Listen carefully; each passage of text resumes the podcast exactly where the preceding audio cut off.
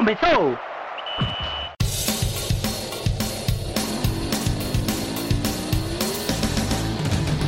A expansão é pouca, eu só tô por 10k. Eu sou obrigado a falar que esse programa aqui tá uma porra. Fala muito!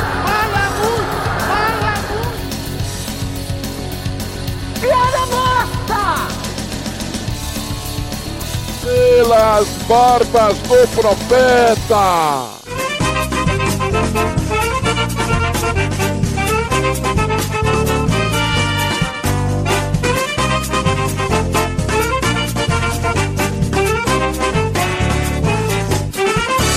Não adianta mudar, seu doutor.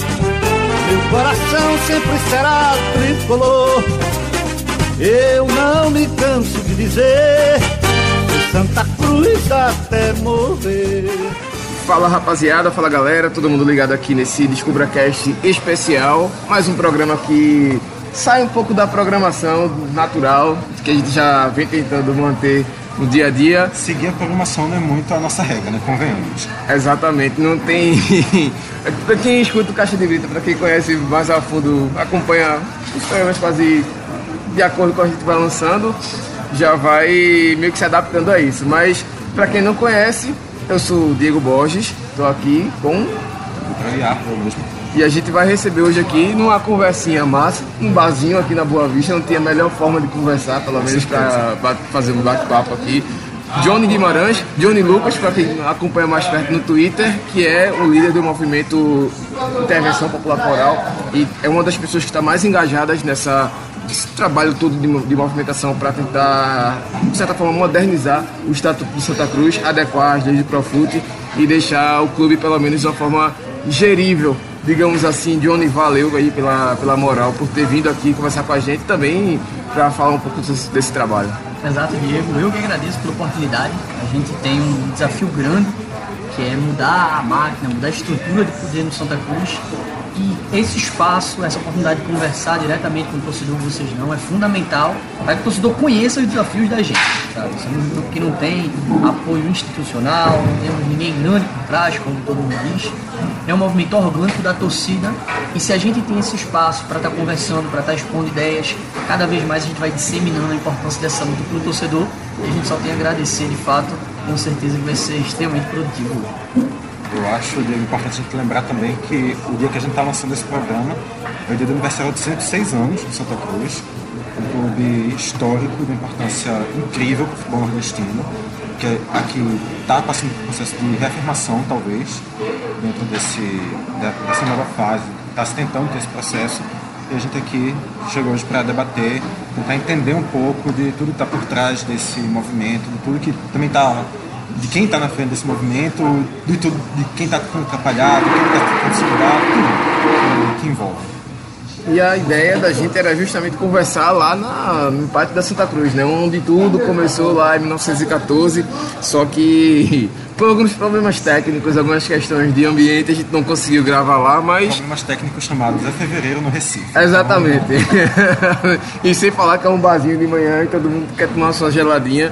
E. Mas pelo menos a gente tomou uma cerveja lá, então já ficou registrado Bateu que começou ali. Então a gente dá sequência. Mas pra gente dar sequência a gente tem que fazer primeiro um contexto, né? Porque a gente sempre sabe, é, nem todo mundo tá por dentro dessa, desse, desse movimento e como tá o cenário atual em relação a isso, mas só pra a gente dar um, um panorama.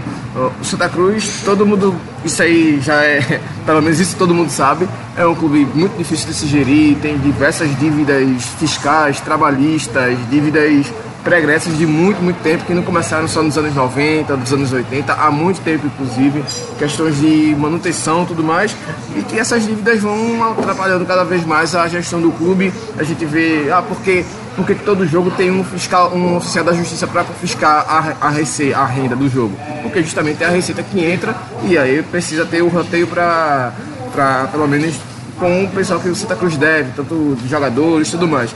Mas por conta de tudo isso, o Santa precisa se modernizar, pelo menos é uma análise que fica bem clara em relação a a, a, forma como o clube é instituído, a forma como as, pelo menos a, a, lei do clube, que é o seu próprio estatuto, permite que ele seja gerido. E a partir disso, também adequando as leis de Profut, algumas adequações que o Profut impõe ao futebol brasileiro, não só ao Santa Cruz, mas a todos os clubes do futebol nacional. Uh, e o Santa Cruz não está adequado a essa, essa, essa formalidade ainda, essa, essas coisas que o Profut exige de que o clube tenha, prossiga pra, de forma de gestão, para que ele tenha acesso aos benefícios que o Profut é, implementa para os clubes. E esse é um dos pontos. Mas como nem tudo no Santa Cruz, quase na verdade tudo no Santa Cruz, é, de forma muito difícil de ser implementado, de ser executado, é, houve resistência, não foi, pelo menos da, de uma forma tranquila, dá para se dizer, mas começou lá atrás com a instituição do, pelo menos de um grupo, que, que era da Comissão de Reforma do Estatuto, que foi instituída pelo próprio clube, só que com pessoas dentro do Conselho Deliberativo, e a partir disso, Johnny, é, você está bem mais, mais por dentro disso e tudo mais. Uh, teve a saída do Diogo, que era o, o, presidente dessa, dessa comissão, mas como foi que você acompanhou esse processo? Exato, exato.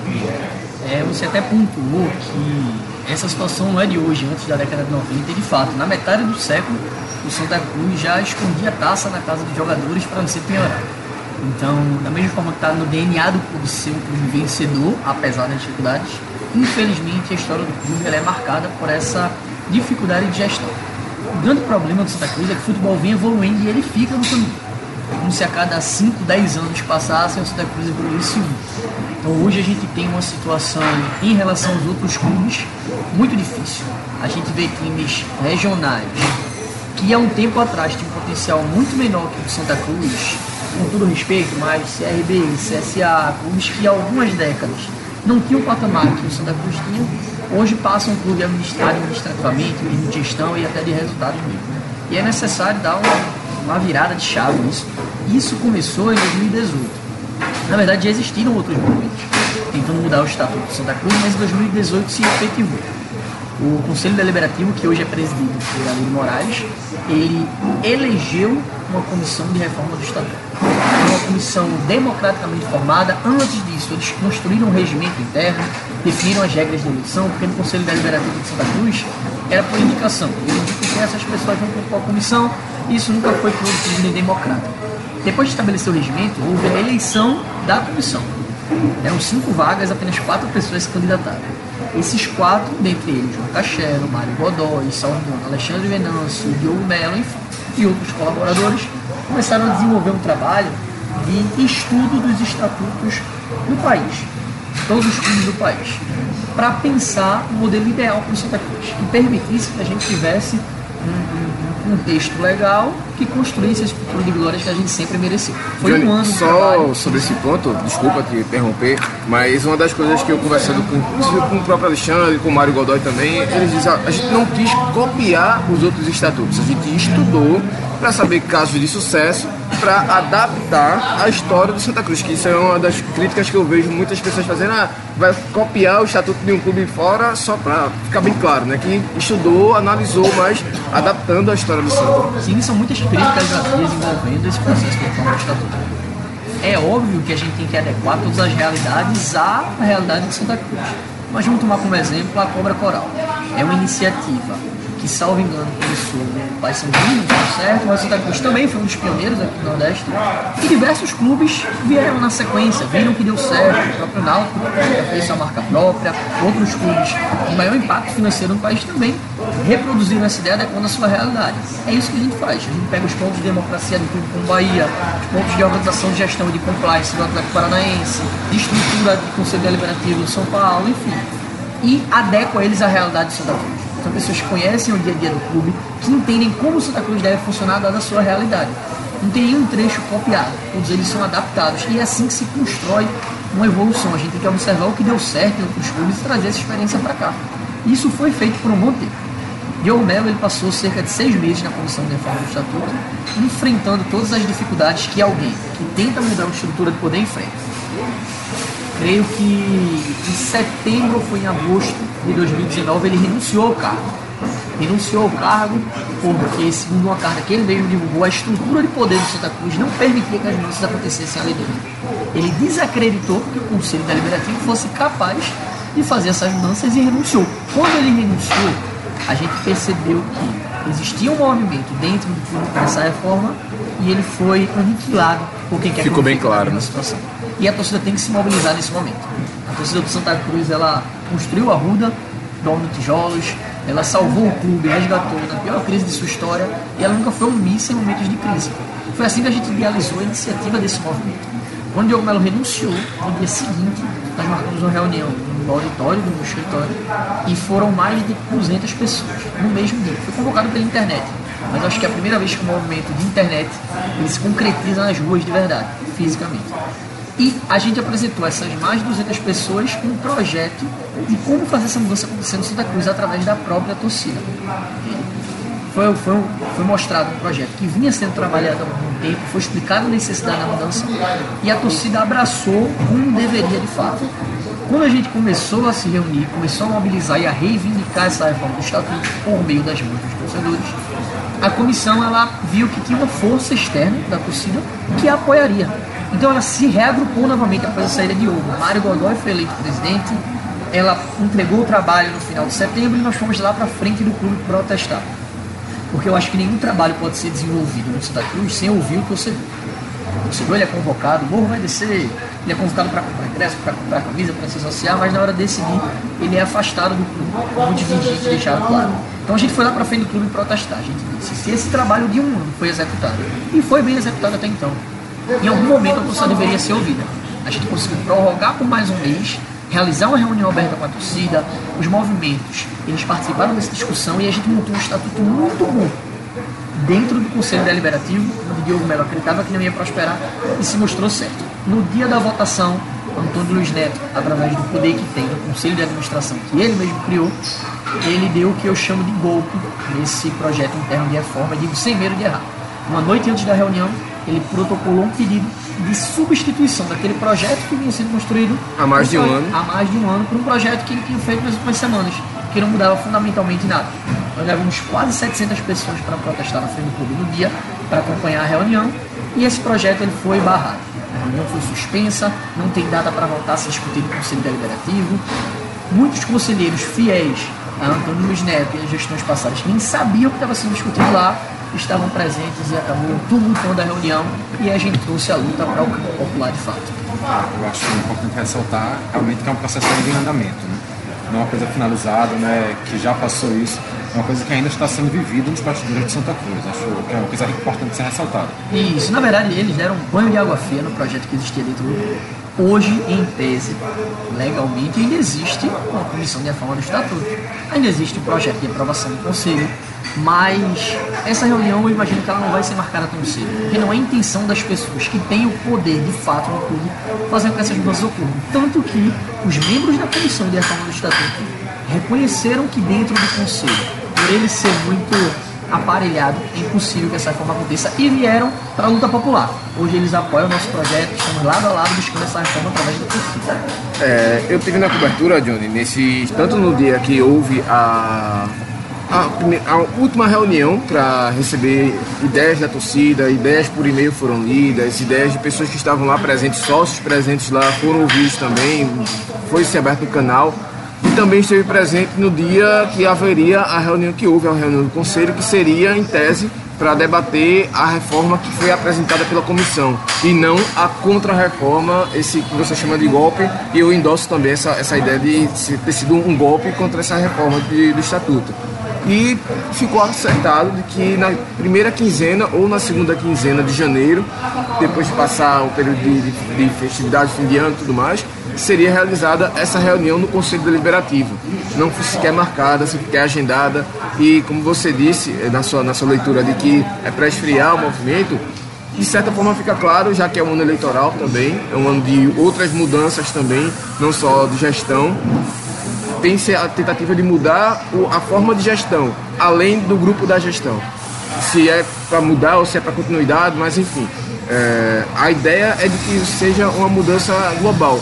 Mas o porquê? Só para ficar claro assim, para deixar claro para o torcedor, na tua opinião, qual o motivo do Conselho Deliberativo não marcar essa reunião? Se de fato é para travar mesmo essa reforma ou se é influência de algum outro poder do clube, alguma outra situação? Eu já vou emendar também uma pergunta que eu ia fazer bem parecida com essa. Por que é interessante para eles retardar isso? Por que isso é ruim para eles?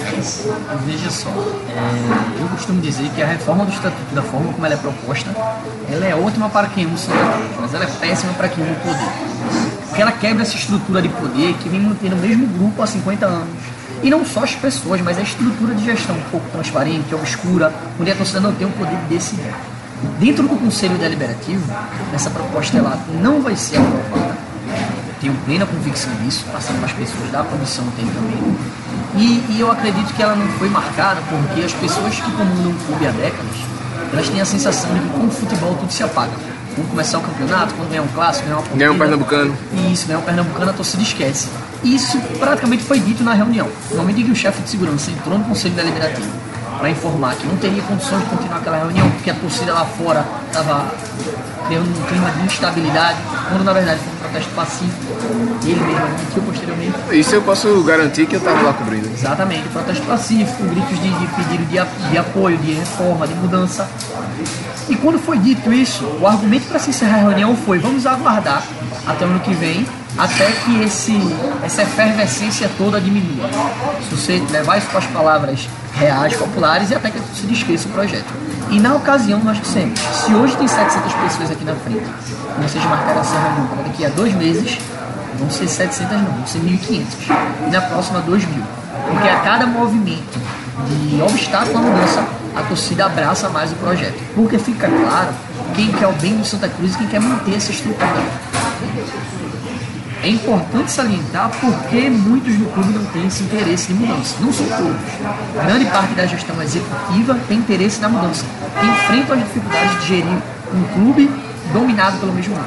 que até bem recentemente não tinha ficado muito claro esse, esse posicionamento de pessoas do executivo, mas com alguns projetos, algumas ideias, algumas entrevistas vai ficando cada vez mais claro de que há uma ruptura aí com o pessoal dessa que quer manter esse poder, né? E isso eles adotam uma política de evitar confronto entre os poderes. E é válida, o clube precisa de saúde para ser conduzido. Mas na medida em que a torcida compra a briga, referenda, e eu imagino as pessoas da gestão veem que a torcida abraça de fato essa mudança, eles têm um conforto maior para se posicionar. Não é uma briga interna, é uma briga externa. Eles querem estar do lado da torcida e têm razão. Nesse contexto, é, importante entender como chegamos nessa conclusão de que o estatuto é o principal problema da Santa Cruz. Eu participei das eleições de 2017, eu fui da mesa diretora das eleições, e a eleição de Santa Cruz é uma bagunça que muita feira livre você encontra mais organização. Já tive a oportunidade de cobrir uma e posso endossar. É uma bagunça absurda e é uma bagunça que favorece. Favorece quem se mantém no poder. Hoje o Estatuto de Santa Cruz ele é montado para quem está no quem está no poder se manter. É assim que funciona. Então você limita o acesso, o voto a quem paga mais caro, você coloca o voto no dia útil, você impede que o sócio do interior tenha direito de votar, a lista do Santa Cruz ela é inchada, isso é apresentado uma vez a cada três anos, além dos poderes que são instituídos para que esses grupos permaneçam com voz no público. A comissão patrimonial ela teve a sua contribuição, mas hoje ela não tem eficácia. Ela é um reduto de poder de alguns grupos. O Conselho de Administração, criado em 2013, salvo engano, por Antônio Luiz Neto, do qual ele é presidente até hoje, é um- uma reserva de poder dessas pessoas. No final das contas, uma mudança de estatuto ela vai abrir o clube novamente e dar ao povo o poder de decidir quem vai estar à frente da cruz, como ele vai ser gerido. É um processo muito semelhante ao que aconteceu no Bahia. Família de Marcelo Guimarães Filho passou anos no poder, uma resistência enorme para largar o osso uma torcida de popular. Depois da intervenção e da mudança do estatuto, a torcida pôde decidir quem vai ficar à frente do clube. Esse grupo nunca mais voltou ao poder. E o Bahia hoje é um clube referência no Nordeste. Eu posso dizer sem medo de errar que essas pessoas que estão no poder há muito tempo, que têm uma contribuição enorme para o Santa Cruz, enorme, reconheço respeito todos eles, mas eles não permitem mais que o jogo democrático seja jogado, de fato. O clube tenha a transparência que precisa, que a gente tenha a rotatividade e uma eficiência de gestão que o Santa Cruz merece. Por isso, esse esforço imenso em barrar as mudanças que vão acontecer através da torcida Só uma coisa, tu comentou logo no início que na, se eles barrarem para 700, depois vão ser 1.500, depois 2.000. Como manter essa, esse interesse da torcida, como manter esse alerta ligado dentro da torcida? O processo que a gente vem trabalhando é difícil, é um trabalho de formiguinha, mas tem sido efetivo. O que a gente tem que fazer é uma mudança de consciência do torcedor. É fazer o torcedor entender que o problema não é quando a bola bate na trave. É quem trouxe o jogador, quem trouxe o técnico, quem contratou, as razões financeiras, tudo que vem por trás. Porque se você aponta a raiz do problema, ele tem solução. A gente tem conversado pessoalmente com todos os torcedores possíveis. Dias de jogos são 20 ou 30 voluntários conflitando, conversando com o torcedor para que ele entenda onde é a raiz do problema. Você pode acompanhar os perfis do Santa quando ele anuncia um jogador, a maioria dos comentários é pedindo pela aprovação do estatuto. Quando eles anunciaram que iam colocar 30 mil cadeiras no, no estádio, a maioria dos comentários é pela aprovação do estatuto qualquer anúncio que eles fazem, o foco é esse. Então o torcedor hoje entende que a chave para a mudança ela tem que ser definitiva. Porque o torcedor já passou pela experiência de ganhar um tricampeonato, de chegar a Série A, de vir na Copa do Nordeste e ainda assim aquilo não resolveu. Aí fica a pergunta: se o futebol, que é a parte que eu acredito, ele não resolve sendo vitorioso, onde é que eu tenho que atuar para que isso mude de fato? Essa mudança de consciência política, ela faz com que a torcida mude a forma de se comportar. Eu sempre digo, se a gente tiver 500 torcedores empolgados com essa mudança e desses 50 ficarem com o entendimento de que futebol se discute quando ganha e quando perde, nosso movimento cresce cada dia mais. Todo dia a gente conquistar um torcedor consciente para abraçar essa luta no final do ano, são mais 365. E esse trabalho que a gente vem fazendo vem dando muito certo. E aí nesse movimento, Johnny, a gente chega para ver o de fato ficou assim, pelo menos para análise ficar um pouco claro de que a Assembleia de, de Sócios seria de fato o caminho hoje mais plausível para que essa reforma aconteça, pelo menos no que a gente já contextualizou de, de, situação, de como é que foi conduzido pelo Conselho e mesmo assim não foi prosseguido, não foi para frente. Mas qual, de fato, como é que a Assembleia seria instituída, quais seriam os passos para isso, tinha a questão das assinaturas, quanto foi colhido, só para deixar claro em relação a essa parte burocrática também. Exato, Diego. É importante que a torcida entenda todo esse processo. É uma coisa burocrática. Nosso grupo é formado por advogados, juristas, procuradores, desembargadores. A gente entende de lei, mas a gente tem que ter um entendimento de comunicação. Até para que, de fato, essa consciência venha para o. Quais as etapas para se fazer uma grande mudança no Santa Cruz? São duas. Primeiro, você convoca uma Assembleia Geral, e a Assembleia Geral nada mais é do que reunião dos sócios para votarem no assunto. E o segundo passo é votar a Assembleia Geral e dizer sim. Quem pode convocar a Assembleia Geral? São três os. Ou o Poder Executivo convoca, mas o presidente Constantino Júnior ele adota uma política de evitar confronto entre os poderes, a gente entende. Então, essa convocação não vai ser feita pelo Executivo. A segunda opção é o Conselho Deliberativo, convocar essa Assembleia, essa votação, mas como a gente já deixou claro aqui, isso não vai acontecer, porque não é interesse do clube, apesar de ser interesse de alguns membros do Conselho Deliberativo. E resta a gente a terceira via, que é a convocação popular. O Estatuto diz que se 20% dos sócios em dia concordarem com a Assembleia, ela pode ser convocada. Por isso a gente recolhe assinaturas de sócios em dia. A gente estima que Santa Cruz tem cerca de 5 mil sócios em dia. 20% seriam mil assinaturas. E só uma dúvida, da categoria de votantes ou de todas as categorias? Todas as categorias, qualquer categoria de sócio. Para convocar a Assembleia, é qualquer categoria de sócio, desde que esteja em dia. Para votar a Assembleia, são só os votantes. Então, essa primeira etapa já foi concluída. A gente estima que precisa de cerca de mil assinaturas de sócios em dia para convocar. Nós temos cerca de 1.900 assinaturas. Quase dobrou a meta para que eventualmente ninguém venha descredenciar 50 ou 100 torcedores, descredibilizar, na verdade, alegar que não são sócios, isso pare o processo. A gente tem quase o dobro de assinaturas. Com essas assinaturas em mãos, que é o, o referente desse tipo de sócios, o nosso grupo mesmo faz a convocação da Assembleia. A gente não precisa de ninguém para fazer. É um processo que passa exclusivamente pelo torcedor.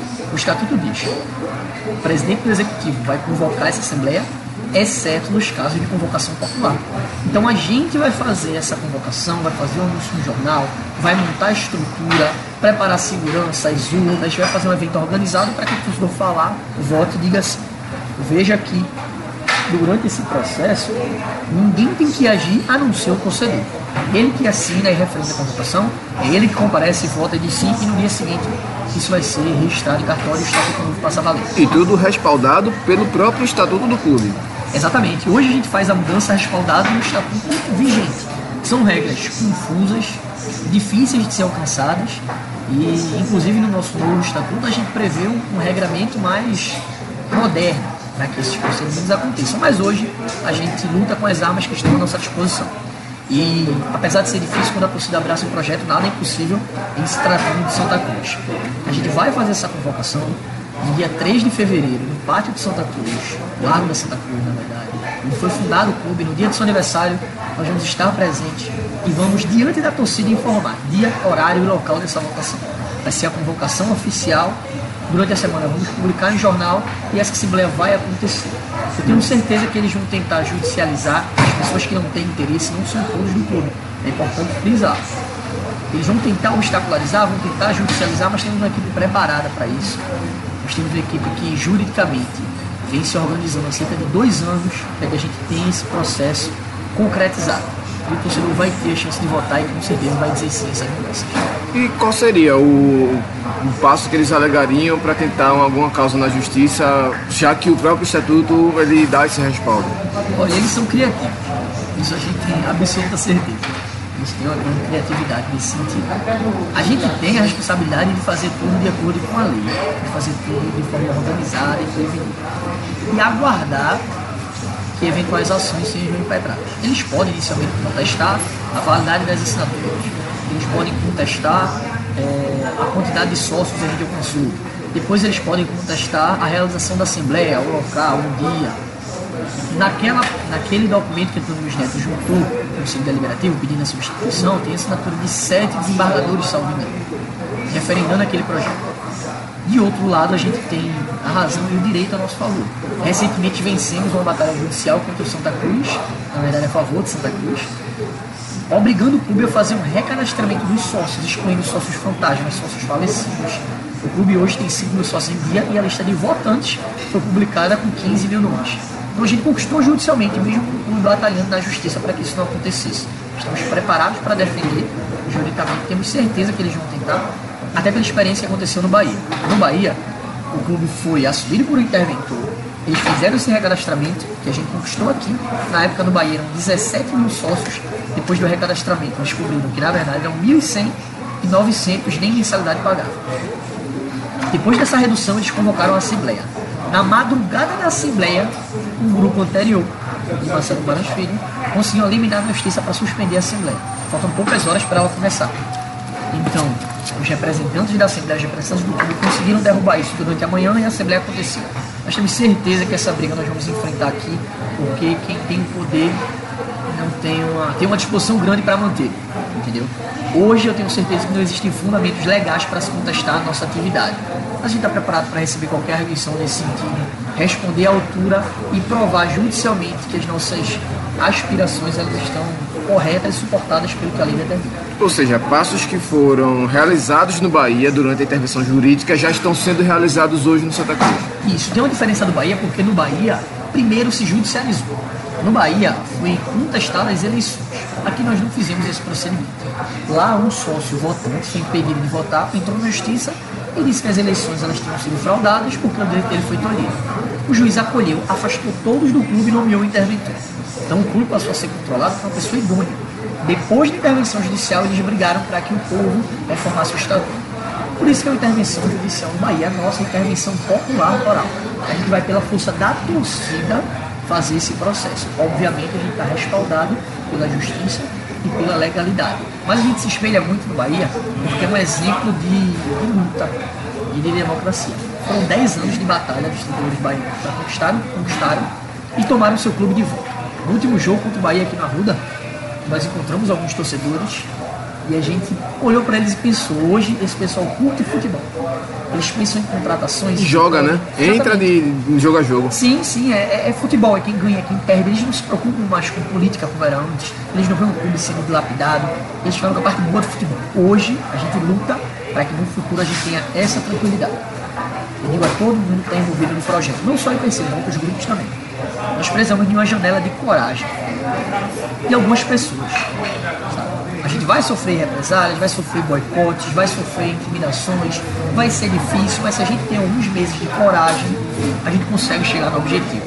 Até o momento a gente tem essa coragem. Enquanto a torcida apoiar nosso movimento, a gente não recua um. Eu acho que é importante também ressaltar, nesse caso do Bahia, que até hoje é visto como a redemocratização do Bahia, o nome utilizado pela torcida como imprensa é esse, redemocratização, e que é um processo que deu resultado. Hoje todo mundo vê o Bahia uma equipe completamente consolidada, uma equipe firmada na primeira divisão, com uma situação financeira absolutamente equilibrada, é, colocando as dívidas em dia, contratando jogadores a valores que nunca foram pensados no Sul Nordeste. Então, o Bahia eu acho que é uma meta para todos os clubes nordestinos. É um exemplo que todos deveriam ter, obviamente, como já passou aqui desde o início. Não uma cópia, mas uma inspiração. Um modelo de muito sucesso e com certeza tem, tem muito muitos exemplos bons que vocês estão, estão observando. É somente hoje o clube que tem 180 milhões de orçamento. O Santa Cruz tem uma estimativa de 25, 24, por ali, ou seja, bem muito aquém, claro, salvo tudo questão de divisão, o Bahia está na primeira, o Santa na terceira, mas mesmo assim, é, só com venda de jogador, o Bahia está em um orçamento maior do que o Santa Cruz está orçando para a temporada. Então, 180 e com valores consolidados, né? é um valor que vem crescendo continuamente. Não é ano de renovação de televisão para ter aquelas luvas, não. 180, que é 180 de verdade. Exatamente. E assim, não passa só pela reformulação do Estatuto, é o primeiro passo. Você precisa colocar à frente do pessoas comprometidas com a democracia. Eu acredito que existem três movimentos. Talvez eu esteja sendo simplista demais, mas eu acredito que existem três movimentos que os clubes podem adotar. Ou os clubes eles se dirigem ao modelo de clube empresa, que é uma incógnita. Tem clubes que deram certo, tem clubes que não deram. a legislação ainda é muito obscura ainda. Sim, sim. Eu acho um passo muito arriscado, mas é uma das direções que pode ir. O clube po- pode ir para o caminho da democratização, que é o que o Bahia fez e outros clubes estão tentando fazer também. Ou o clube pode ir pela terceira via, que foi muito adotado no passado, que é o fechamento do clube em si mesmo. Vou dar um exemplo a vocês. Em 2013, o Antônio Neto ele criou o Conselho de Administração. O que é? É um grupo composto por ex-presidentes dos poderes do deliberativo, do executivo, da patrimonial e alguns membros atuais que têm o poder de gerir o clube maior do que o presidente eleito. Livres sem medo de errar.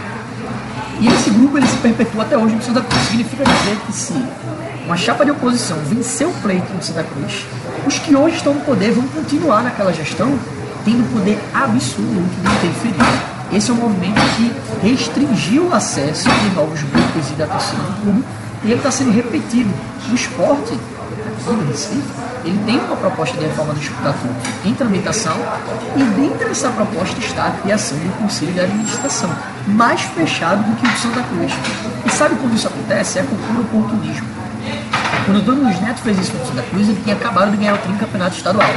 Era um momento bom e alegando o medo de que aquelas gestões passadas que foram ruins voltem ao poder, que eles fazem essas manobras. É utilizando medo do torcedor desconhecido. No esporte é a mesma coisa, eles utilizam medo de Arnaldo Barros e estão tentando vender um grupo que vai evitar que isso aconteça novamente. Mas isso não vai se perpetuar. A proposta do esporte, eu perdoo até os tribunas que estão ouvindo por tocar nesse assunto, mas é importante ressaltar, ela diz que os presidentes, o presidente do Conselho de Administração e quatro dos sete membros, ou seja, a maioria, vão ser compostos pelos ex-presidentes mais antigos. Ou seja, são as mesmas pessoas até morrerem que vão mandar no clube. E a gente, por ter compromisso com o Santa Cruz e com o futebol, eu até cheguei a conversar com os integrantes da comissão e ele entendeu parcialmente por que isso é nocivo. Então esses três movimentos que está no poder quer permanecer, tá?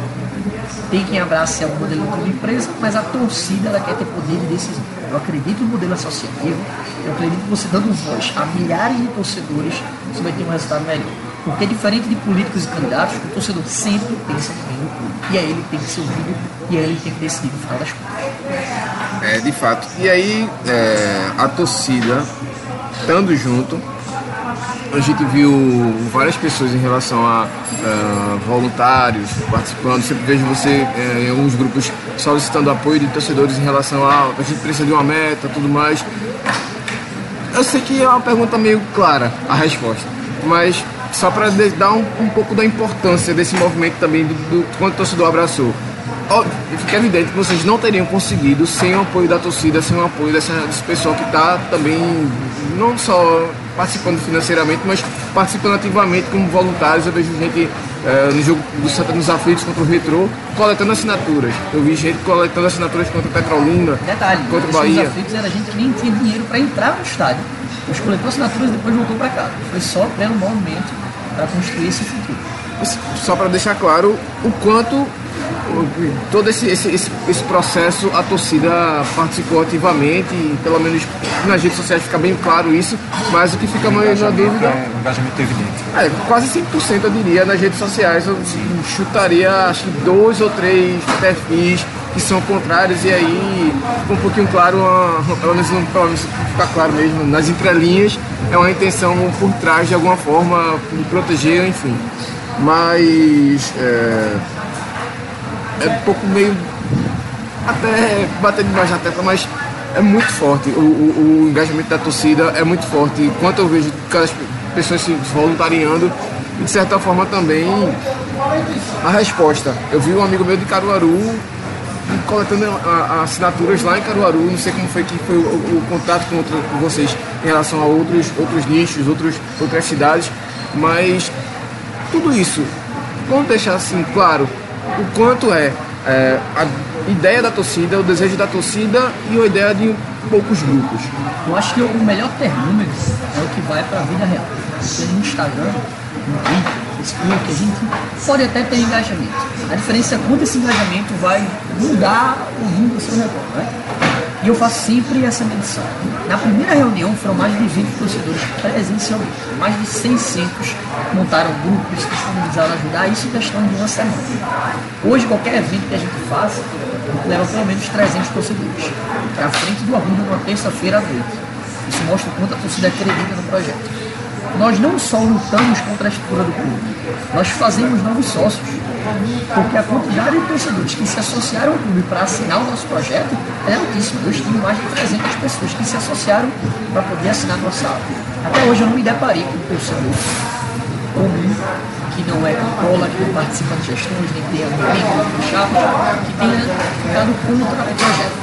Obviamente nós não somos donos da verdade. Tem um ou outro ponto que o torcedor discorda, da sugestão, nós mudamos algumas propostas por conta da recepção da torcida, porque afinal de contas a gente só veio por a voz dela, mas o engajamento tem sido altíssimo e ele vem aumentando a cada evento. Isso é um sinal de que a gente faz um trabalho sério, organizado e que o torcedor confia. Desde o início dessa campanha, eu deixei claro em rádio, João Santana também, Rafael também, que nós não sairíamos candidatos a presidente nem nada do gênero. Não é que nós sejamos avessos à política. O que a gente faz é política, de certa forma. Mas é porque, para que o torcedor acredite, ele precisa entender as intenções da pessoa. Acho que cada um tem seu papel. O nosso papel é essa luta pela reforma do Estado, sem aspirações particulares, sem querer cargo do tipo. Quando o torcedor entende isso, vê a contribuição, vê a dedicação, vê que a gente está na rua lutando, investindo no próprio bolso, ele abraça o projeto. E essa confiança a gente quer que o torcedor tenha inicialmente com intervenção com a coral, e depois da reforma ele passa a ter no clube.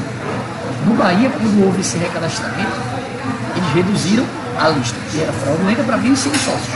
E o presidente, que no caso perguntou, o Carlos Jardim, ele abriu prazo para a torcida se associar sem pagar adesão. Por exemplo, Santa Cruz, um valor pequeno, era 10 ou 20 reais.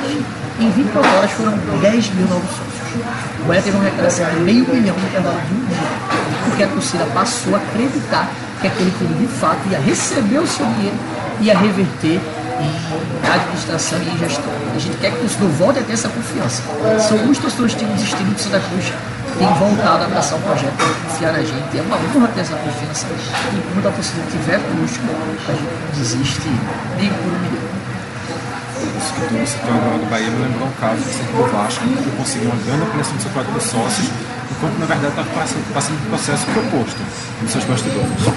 Processo para fechar ainda mais o clube, muitas confusões internas se complicando cada vez mais, e ainda assim a torcida foi lá e abraçou o projeto. Acho que acaba sendo até uma, uma contraposição ao que está acontecendo, mas enfim, são uma, Um fato curioso. Mas uma, um outro ponto que eu lembrei agora que eu falei com o Antônio Luiz Neto, logo que saiu aquela, aquela decisão de adiar, e ele citou uma frase que acabou me chamando muita atenção, que ele falou que o Santa já venceu muita coisa com esse, com esse estatuto atual, já venceu muita coisa, chegou a, tal lugar onde ele está hoje.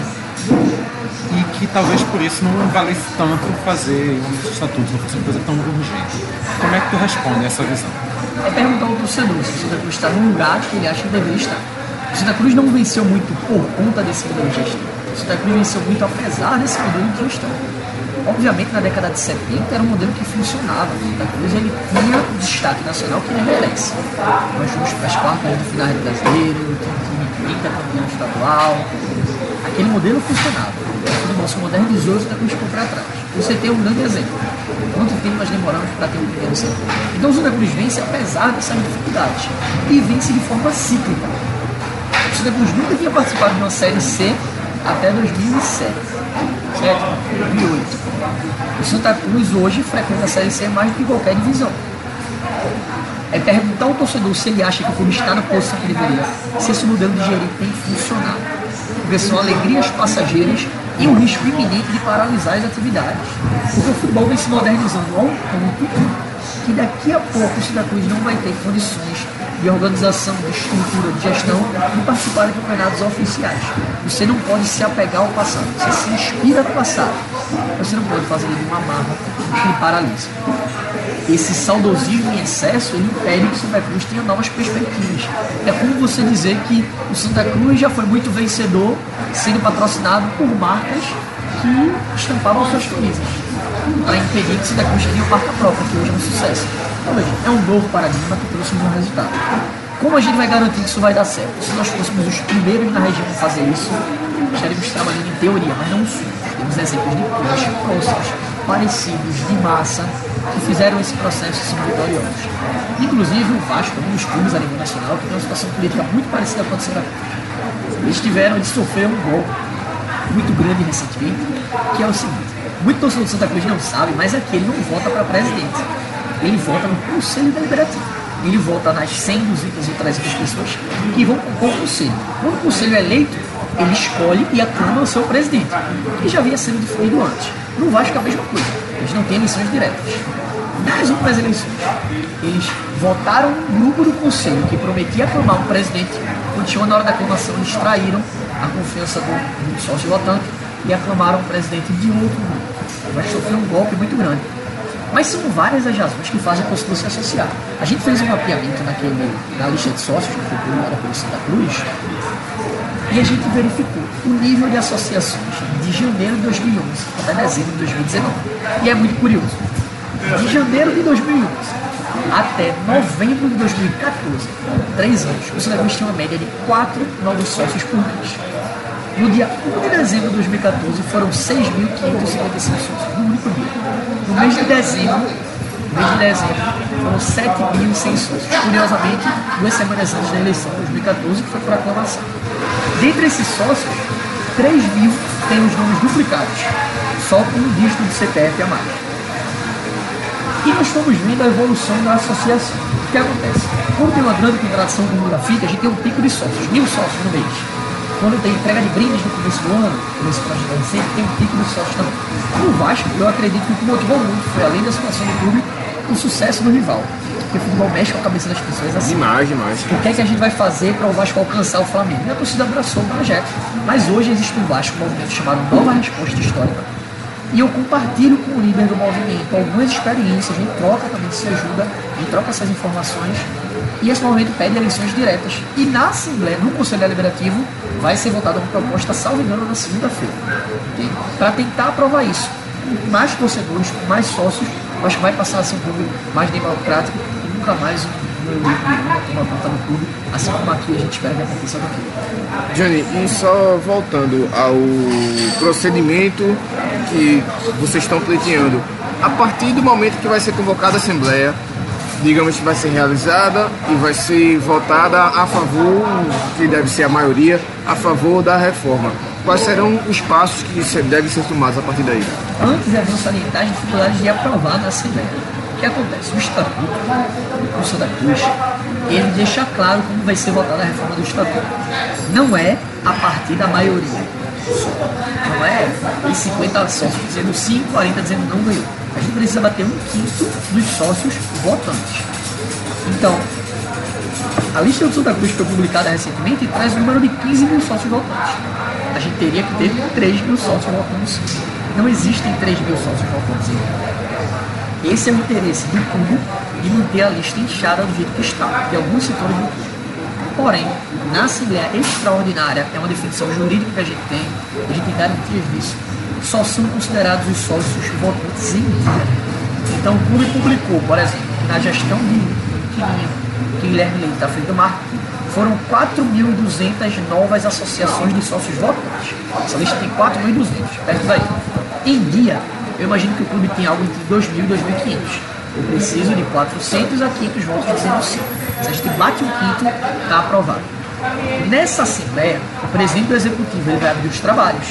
A torcida vai aclamar um presidente da Assembleia, que vai aclamar dois secretários, que vai definir dois fiscais. Compõe a mesa diretora, são cinco pessoas. O torcedor vem, assina a ata e vota. Essa ata vai ser registrada em cartório, os votos vão ser contabilizados ao vivo, com transmissão internet. A imprensa vai estar presente no momento dessa conferência e o secretário da Assembleia vai registrar tanto os votos pelo sim ao que o quinto está aprovado. No dia seguinte, o clube tem que providenciar o registro dessa ata e mudar o estatuto. Se ele não fizer, 48 horas depois, a gente judicialmente consegue por mandado de segurança. É direito líquido e certo, tem que fazer essa revelação. E os efeitos começam a surtir imediatamente. Então, você que é sócio do Cidadão Crise não tem direito ao voto hoje, porque paga o plano mais barato, vai ter direito de votar no final do ano, caso a gente aprove o estatuto. É uma coisa que vai ajudar até a gestão desse ano.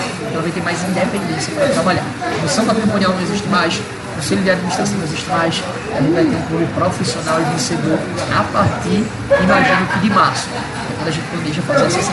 Ou seja, para votar na Assembleia, só para ficar bem claro mesmo, votar na Assembleia não precisa ser sócio votante, pode ser das outras categorias. Mas para votar. Para convocar. Para convocar a Assembleia pode ser de qualquer categoria. Ah, certo. Mas Para votar tem que ser prata, família para cima, pelo menos um. também na Assembleia. Também na Assembleia. Então, os números de votos da Assembleia tem que ser pelo menos esse um quinto do, do total de votantes. Isso, exatamente. A gente estima assim. Santa Cruz tem cerca de 5 mil sócios em dia. Então a gente precisa de 20% para convocar, em qualquer categoria. Sócios votantes em dia, Cruz tem cerca de 2.500. Então 500 votos para um quinto desses sócios votantes em dia são suficientes para que a gente aprove. A gente vai brigar para que isso aconteça, vai convocar o torcedor, fazer uma campanha de publicidade intensiva e conversar.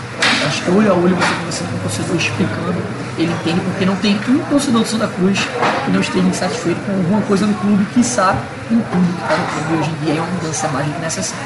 E aí uma coisa que eu tenho que te perguntar, eu sei que você está à frente desse processo há muito tempo e fica bem claro para mim que se você está ainda insistindo é porque de fato você acredita nisso, mas é, qual o teu sentimento para essa Assembleia, se você tem mesmo uma, uma um grande otimismo, o que te motiva de fato para acreditar que vocês vão conseguir essa quantidade de, de sócios para esse dia da Assembleia? Eu separo isso, Diego, em dois desafios. O primeiro desafio da gente é convocar a Assembleia. Convocar e fazer ela acontecer. Quanto a essa convocação e a realização dessa Assembleia, fico extremamente tranquilo. A tem um número grande, tem uma adesão massa. A parte que compete à torcida e aprovar o estatuto é uma parte que a gente não tem controle. Mas eu acredito que dentre as pessoas que assinaram a nossa ata, nós já temos o número de votantes necessários para aprovar. Então meu otimismo está no ensino. Eu digo que eu nunca estive tão otimista quanto a aprovação do quando eu estou agora.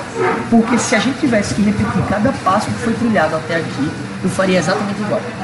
Eles fizeram, as pessoas que não querem a reforma, fizeram algumas movimentações precipitadas. Impedir a entrada do torcedor no Conselho Deliberativo.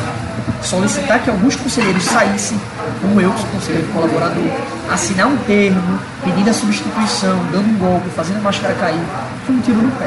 O torcedor vê que tem gente agindo contra a mudança, que não participou do diálogo. Não é uma questão de dizer, ó, parte desse estatuto eu acho ruim, parte eu acho boa. É querer vetar por um tudo. A gente tem que isso e a gente vai convocar e marcar o dia. A incógnita é se o torcedor vai chegar e vai votar sim. A gente está fazendo um esforço grande para isso, fazendo publicidade pesada e pelo nível de apoio que a gente tem, eu tenho certeza que você vai aprovar. No final do ano passado, numa reunião, eu fiz um discurso muito forte. O João também fez um discurso muito forte, torcedor, mas eu me responsabilizo muito pelas coisas que eu digo. Eu sou torcedor que a gente ia terminar o ano com um clube democrático, democrático, inclusivo, transparente e que nunca mais iam tomar esse clube da gente. Toda noite eu vou dormir com essa responsabilidade. Porque a pessoa que desonra a confiança que a torcida que ele ama deu é uma pessoa que não merece esse tipo de beleza.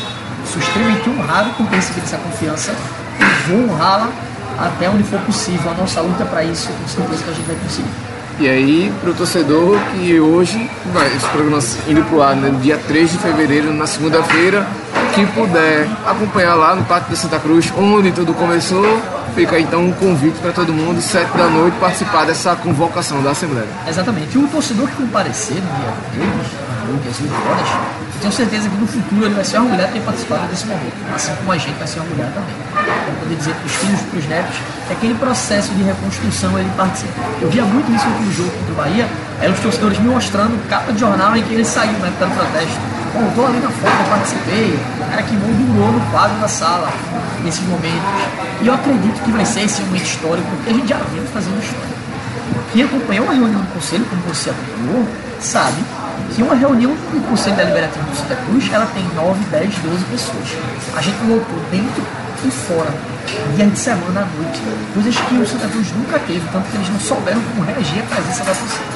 Eles chamaram a polícia, foi mais de 11 viaturas com a sirene. Umas 13, 14 lá. Disparada, a sirene deles disparada para que o torcedor se sentisse desconfortável e fosse embora. E a torcida permaneceu por quase 4 horas na frente da sede, sem saber o que estava acontecendo lá dentro para apoiar. Em jogo, a torcida só fica duas. Isso para mostrar o preço que a torcida. Então, o torcedor que for, amanhã, no caso, hoje é o que está saindo na divulgação, dia 3 de fevereiro, às 8 horas, no Largo Santa Cruz, além de comemorar o aniversário desse clube centenário, vai participar desse momento. A gente vai ter várias equipes de comunicação, de imprensa, cobrindo, e o torcedor vai poder conversar com a gente e entender como é que ele ajuda nesse processo. Se eu estivesse de fora desse processo, eu ia querer participar. Mas assim, tem muita gente no caso que vai escutar a gente só depois desse evento. Então, só para também já adiantar isso, para a pessoa que quiser saber depois os próximos passos, onde é que ela já pode encontrar você, já para adiantar, não ficar isso informação pro final e acabar se perdendo. Perfeito, perfeito. O torcedor que quiser saber de tudo do projeto, pode seguir nossas redes sociais. É o arroba e popular coral. E intervenção popular coral. Twitter, Instagram, Facebook. Ele pode nos procurar. A gente vai divulgar no dia 3 mesmo nas redes sociais a data e horário da votação. E se ele quiser ajudar no nosso projeto como voluntário, é só falar com a gente. A gente tem espaço para quem quer conflitar, para quem quer entender, para quem é jurídico auxiliar, para quem tem experiência de gestão. Todas as pessoas são bem-vindas. Nós formamos uma grande aliança recentemente com diversos grupos de Santa Cruz. Porque eu acho que qualquer pessoa que tem interesse no bem do clube, ela pode ajudar nesse projeto. Tricolores do CT, Pro Santa, Santa Cruz do Povo, torcidas organizadas, P10, Inferno Coral, a Comissão de Reforma do Estatuto, todas elas estão engajadas nesse projeto. E o torcedor, ele pode ajudar, se ele falar com a gente, ele vai saber como. Então é só procurar as redes sociais da gente. Nos jogos, a gente vai estar sempre ali no posto do Arruda, com as camisas brancas, com o símbolo da Popular Coral, devidamente identificado. Pode procurar conversar e se inteirar quanto ao dia da Assembleia. O dia da Assembleia é fundamental, vai ser no domingo. O torcedor vai comparecer ao local de votação, depositar seu sim e ficar aguardando o clube que ele merece ser construído diante de seus olhos. Bom, então acho que assim a gente dá por concluída essa conversa, esse, esse debate, concluída pelo menos aqui hoje, porque não vai parar certamente, vai continuar ainda assim em debate e sempre que a gente puder, a gente vai voltar a tocar nesse assunto, porque é um assunto que fala muito sobre o futebol aqui local, a gente tem essa, esse pensamento, essa responsabilidade de tratar o futebol local da melhor forma, já que é, é um desejo da gente, se a gente cobre o futebol porque a gente gosta de futebol e por que não querer que o futebol seja bem gerido, seja bem é, tratado, pelo menos aqui pra gente. Então, se vocês tiverem alguma consideração final, alguma, alguma coisa para destacar mais, eu agradeço bastante aqui, mais uma vez, a conversa de Oni, Vitor também, que passando com a gente hoje aqui, e é isso. Se vocês quiserem falar mais alguma coisa, Eu disposição. queria só finalizar dizendo para o torcedor sobre a importância dessa mudança. A gente fala às vezes em mudança de estatuto, reforma, modernização, mas não especifica. Para o torcedor entender, a gente resume. Com a aprovação do estatuto, o torcedor vai votar diretamente no presidente. toda vez que um jogador da base for vendido, pelo menos 30% desse valor tem que voltar para a diretoria de base. Vai acabar a comissão patrimonial, isso depois vai ser gerido por um profissional. Vai ter diretor remunerado, executivo remunerado, com dedicação exclusiva ao clube. O torcedor ele vai ter acesso à lista de sócios sempre que tiver a, a necessidade, ao número de sócios em dia. A lista de sócios vai ser publicada mensalmente. O torcedor vai ter, enfim, um clube transparente em que ele pode decidir. A gente não vai ter mais jogadores sendo vendidos sem saber o preço, sem saber quanto o clube ganha e quanto será investido. O torcedor podendo participar, esse clube vai crescer como ele merece. Para isso, basta o torcedor seguir nossas redes sociais, abraçar esse projeto eu tenho certeza que alguma das propostas vai atingir diretamente. Ao torcedor que não mora aqui na capital, na região metropolitana, a gente tem um cuidado muito específico com um sócio do interior e que mora fora do estado, até fora do país. A gente quer dar direito de voto e de decisão para esse torcedor também. Então, a partir de 2023 vai ser obrigatória a eleição virtual no Santa Cruz. Está no estatuto que vai ter que contratar a empresa e se organizar para isso, para que o torcedor possa votar por aplicativo, pela internet, assim como fazem Grêmio, Internacional, Fluminense e diversos outros clubes no Brasil, que a democracia, para ser democracia, ela tem que atingir todo mundo. Agradecer a todos os torcedores que nos ajudaram até aqui, agradecer a vocês imensamente pelo espaço que nós estamos tendo aqui e prometer ao torcedor que a luta vai ser difícil, mas ela vai ser bem travada e a vitória está mais perto do que Essa cobertura vai continuar, a gente não vai deixar de, de cobrir o andamento só com essa entrevista, vamos continuar acompanhando. Também deixar aqui um parabéns para todo o tricolor que tem um motivo para comemorar nesse, nesse Exato. fevereiro. É o aniversário do clube, então aproveitar, festejar, mas também parar de pensar um pouco nessa questão política. E também passar aqui nossas redes sociais para quem está escutando, né? Pode acompanhar tudo que a gente está produzindo em arroba Caixa Preta no Twitter, no Instagram, facebook.com.br Caixa Preta e no nosso site caixadebrita.com, que lá você vê tudo que a gente está fazendo e também em todo aplicativo de podcast também dá para escutar a gente. Procure isso no seu agregador favorito. O Spotify muito não, que a turma já tá querendo bater no Spotify, mas isso fica para um outro programa. Com certeza. Valeu galera, abraço, até mais.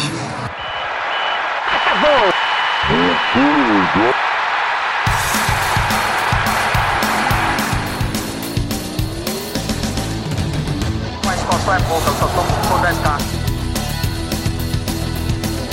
Eu sou obrigado a falar que esse programa aqui tá uma porra. Fala!